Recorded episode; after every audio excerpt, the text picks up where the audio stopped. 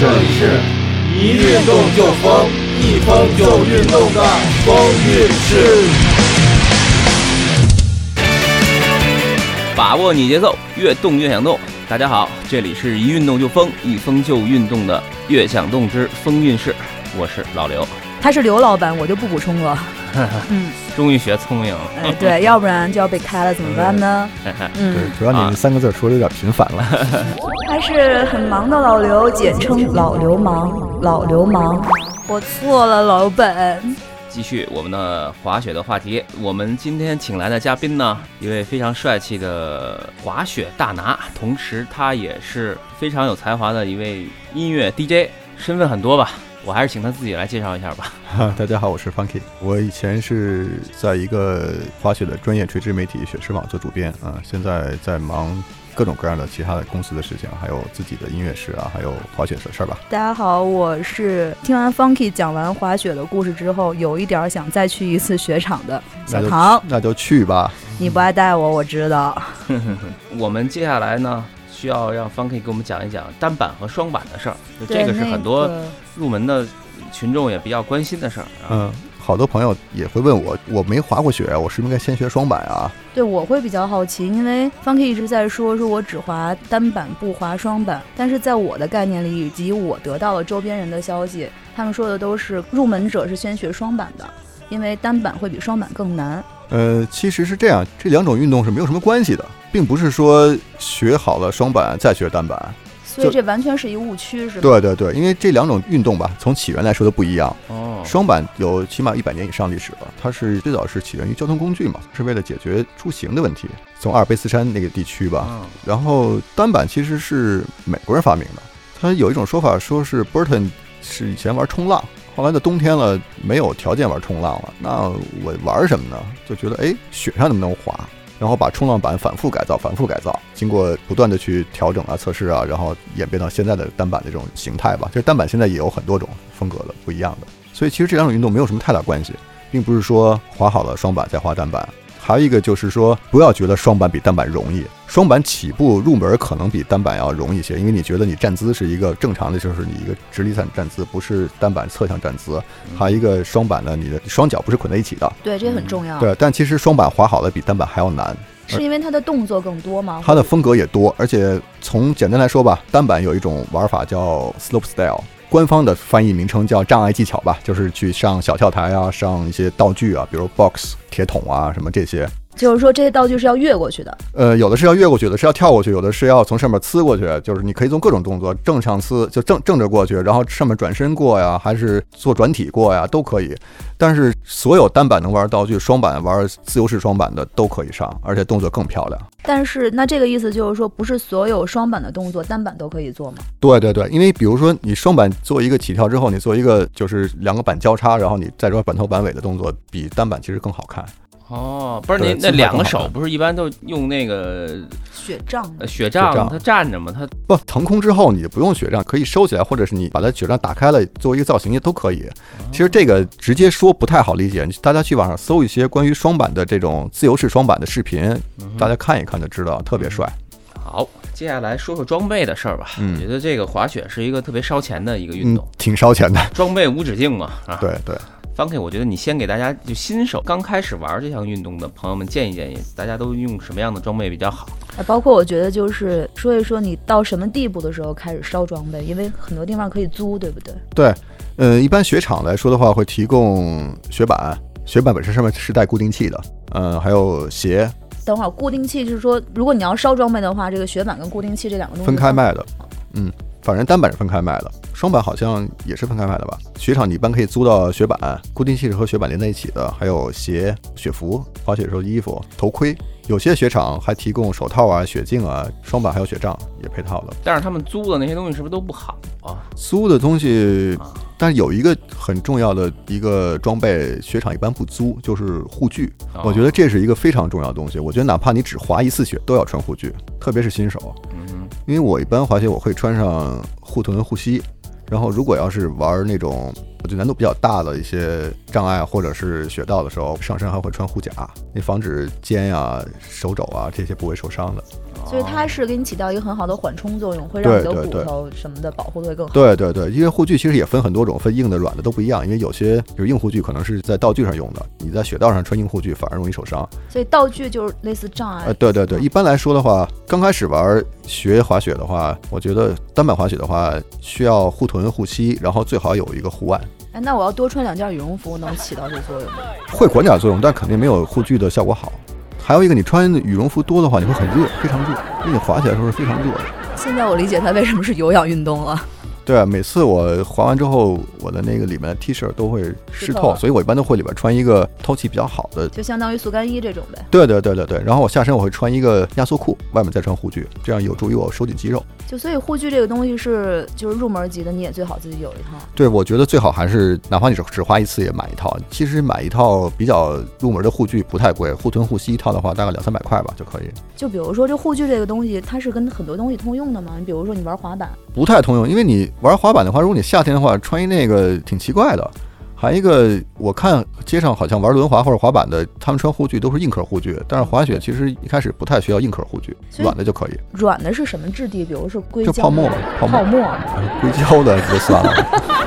硅胶嗯能护吗？那那硅胶我是 充具，不是 护具。我想的是手机套嘛。呃，不是这样的。啊，这这但是现在有很多材质了，对，其实你最入门的就买一个那个泡沫的护具就可以，就是比较硬一点的泡沫护具就可以。那就是下水还能当浮板呗。没试过，那、没没下你有过。吗？借我试试。那那个说烧这个装备这事儿，嗯，滑雪这里边哪一个装备是最能就是最贵吗？对是最贵是最能烧烧钱的啊嗯最烧钱的其实都不便宜，就是滑雪比较重要的装备啊，板、固定器、鞋、头盔、眼镜这五样，我好像没有四位数以下的，然后还不算雪服和裤子。哦对，当然护具你要好的，护具也很贵，有些牌子护具，比如阿迪达斯下面有一个高端品牌的护具，那一套也要四五千块。哎，但是板儿，我其实想知道，因为板儿这个东西，它可能材质什么的，它会有非常多的 level 嘛。因不一样，因为现在我见过的最贵的，我知道的可能是一个有一款碳纤的纯碳纤的滑行板，那就是它很轻，对然后吗？很轻，然后那可能要卖两三万吧，两万多吧，好像单板的，双板其实更贵。那板轻难道不会让你更难压板吗？不是，雪板的种类很多，根据不同的你的滑行风格，适应不同场地的雪板很多，比如玩公园的板儿，就是玩 slope style，玩对这对种的，等会儿啊嗯，滑雪怎么玩公园儿？各种道具啊，哦，障碍障碍技巧的那种板儿，一般那种板儿呢会短一点儿，然后软一点儿，轻一点儿，弹性比较好。这样的话，你做动作的时候比较方便，而且板头板尾是一样的，正反脚都可以用。比如说我习惯右脚前，我可能做完一个动作变成左脚前，那么我还是能继续做，是这样子。然后你要是玩那种，你像之前咱们在鸟巢每年有一个那个大跳台的比赛，叫费雪的那个，他们叫 Big Air。Big Air 的板儿和这种公园板儿又不太一样，Big Air 的板儿要要硬一点儿，然后要长一点儿，这样着落才稳。它不需要去呲杆儿啊，不需要去做这些动作，但是它起跳的时候要稳，出台的时候要有信心吧，着落的时候一定要啪的那一下的时候，你非常稳定的时候。就不能太软。然后你要是玩那种雪道上的那种滑行啊，这种板儿的话，会有滑行板儿。滑行板儿的话，会一般来说会比较长一点儿的。比如说我的身高的话，我到一八零，我现在用的那个一块全能偏公园的板儿的话，那块板儿我现在用的是幺五四的板儿。但是我要用一块滑行板儿的话，我起码要用到幺六四到幺六七的板儿。哎，所以这个选板儿是要根据你的，就是它是跟你的身高有一个比例吗？对，跟身高有比例。大对概是一个什么样比例会让你觉得最舒服？嗯。如果你要是玩公园的话，大概比自己身高减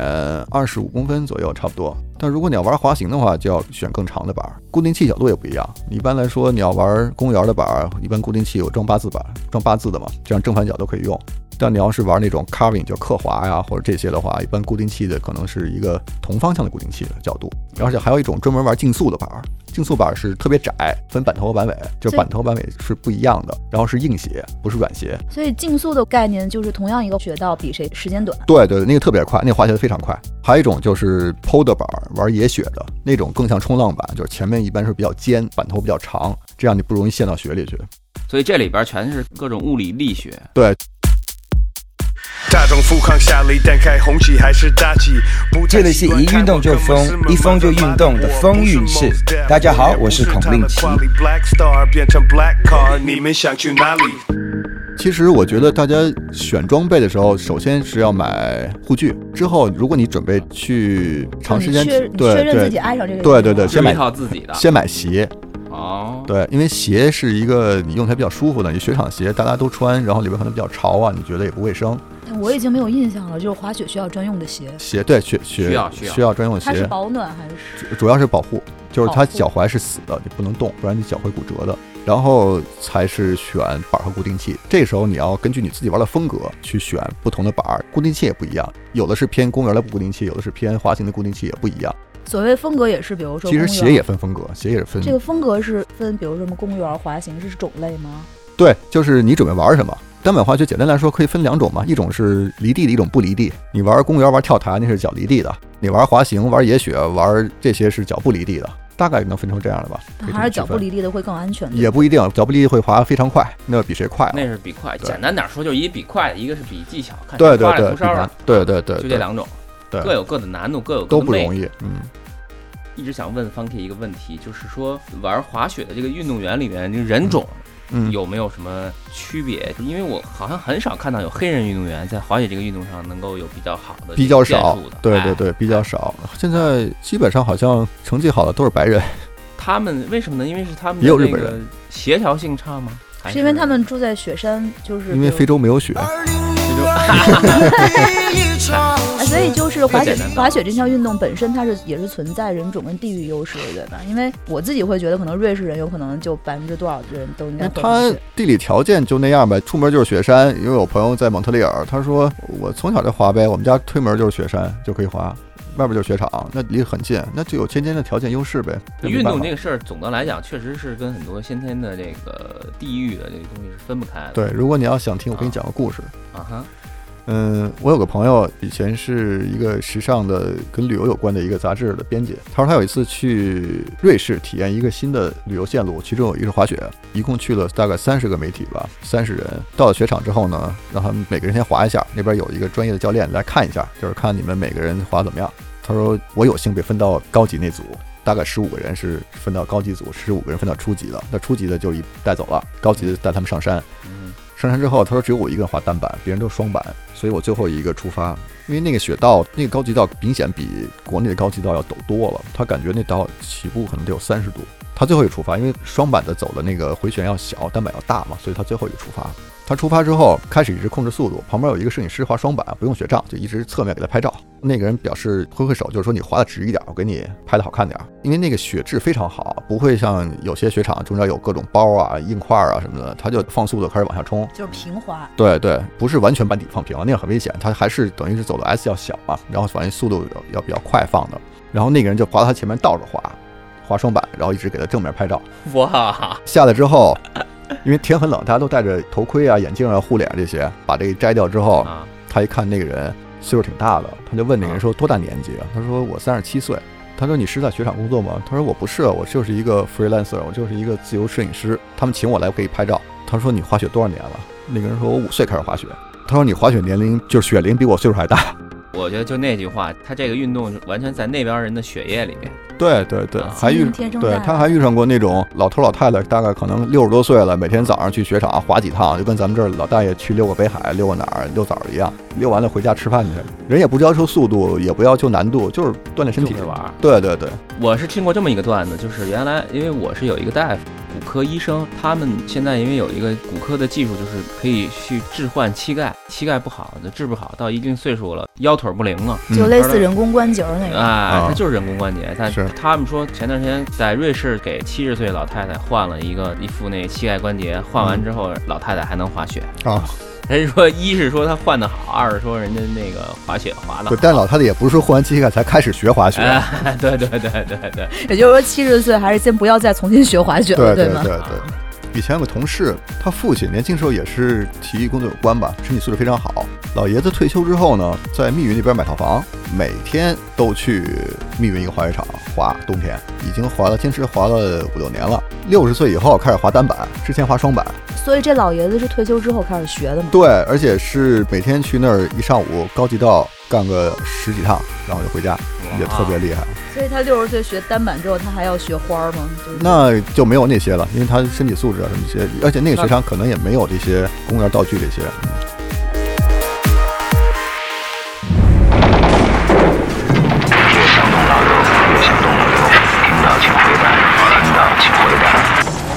敌人已经把我包围了。你们一定要关注“乐享动”公众微信号，音乐的乐，享受的享，运动的动。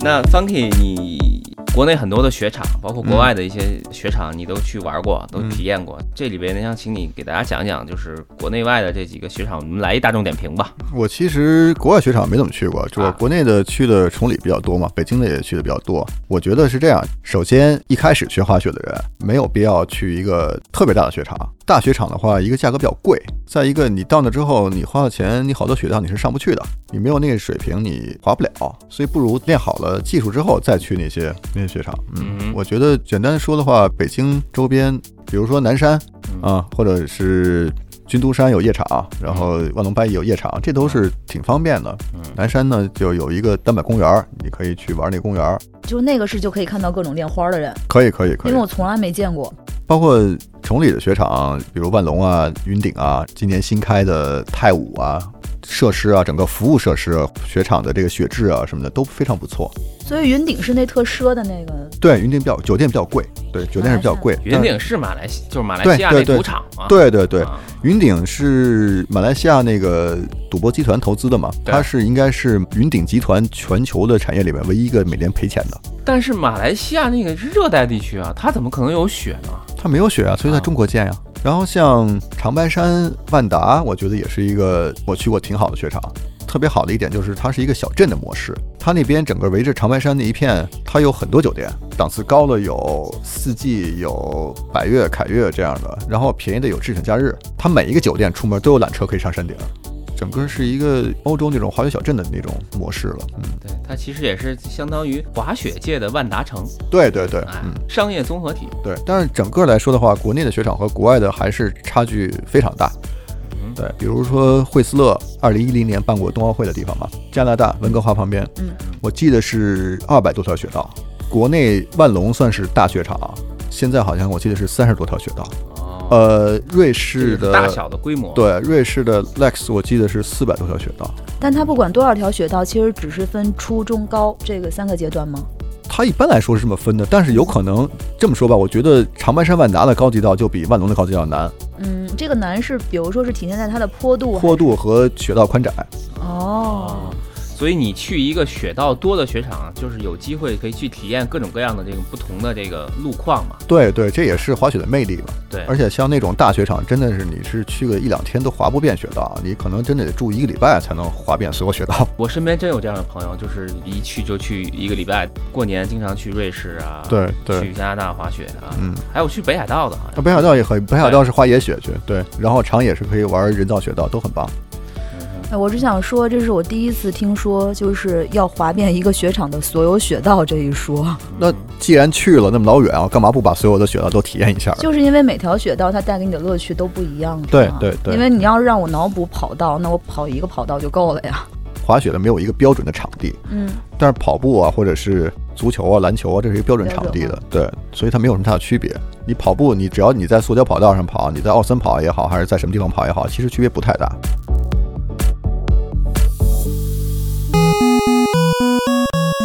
希望你能关注微信公众号“乐享动”，音乐的乐，享受的享，运动的动。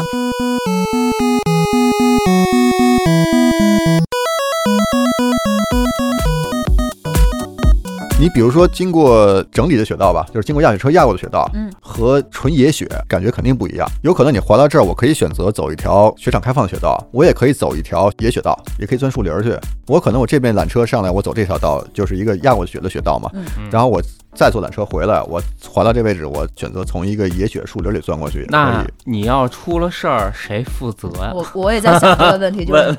对，出了事儿儿是这样，就是看是什么样的事故。啊，首先，你要去野雪道，最好还是去雪场开放的野雪道，不要去哦所以那种雪不场还开会放的野开放野雪道。雪道，很多雪场都都开放野雪道，比如万隆今年是把它雪场范围内所有的树林儿都已经清理过，里边的那些石头啊什么的都清走了，所以它今年的所有的树林儿都是野雪道。但是野雪道的雪会比正规的雪道会松，对它不不对？就是比这个整理过的雪道要松，因为它没有压雪机压嘛，但我觉得钻树林儿这事儿挺可怕的，动不动撞个树的。会撞树的。而且我提醒大家一句，在树林里，如果你要站不住的话，千万不要用手去抱树，这样特别危险，很容易骨折。哦不要试图用自己的身体去抵抗速度，那太危险了。嗯，如果延续这个刚才我们说的各个雪场的配套啊、服务啊嗯来讲的话，那雪场会对我们这个滑雪人群的安全有一些什么样的保障措施呢？或者它有一些什么样的这权责的一个分配？就是你在我这儿，一是我怎么保障你，二是你万一出了什么事儿，这责任咱们怎么算嗯，一般来说，雪场都会有保险，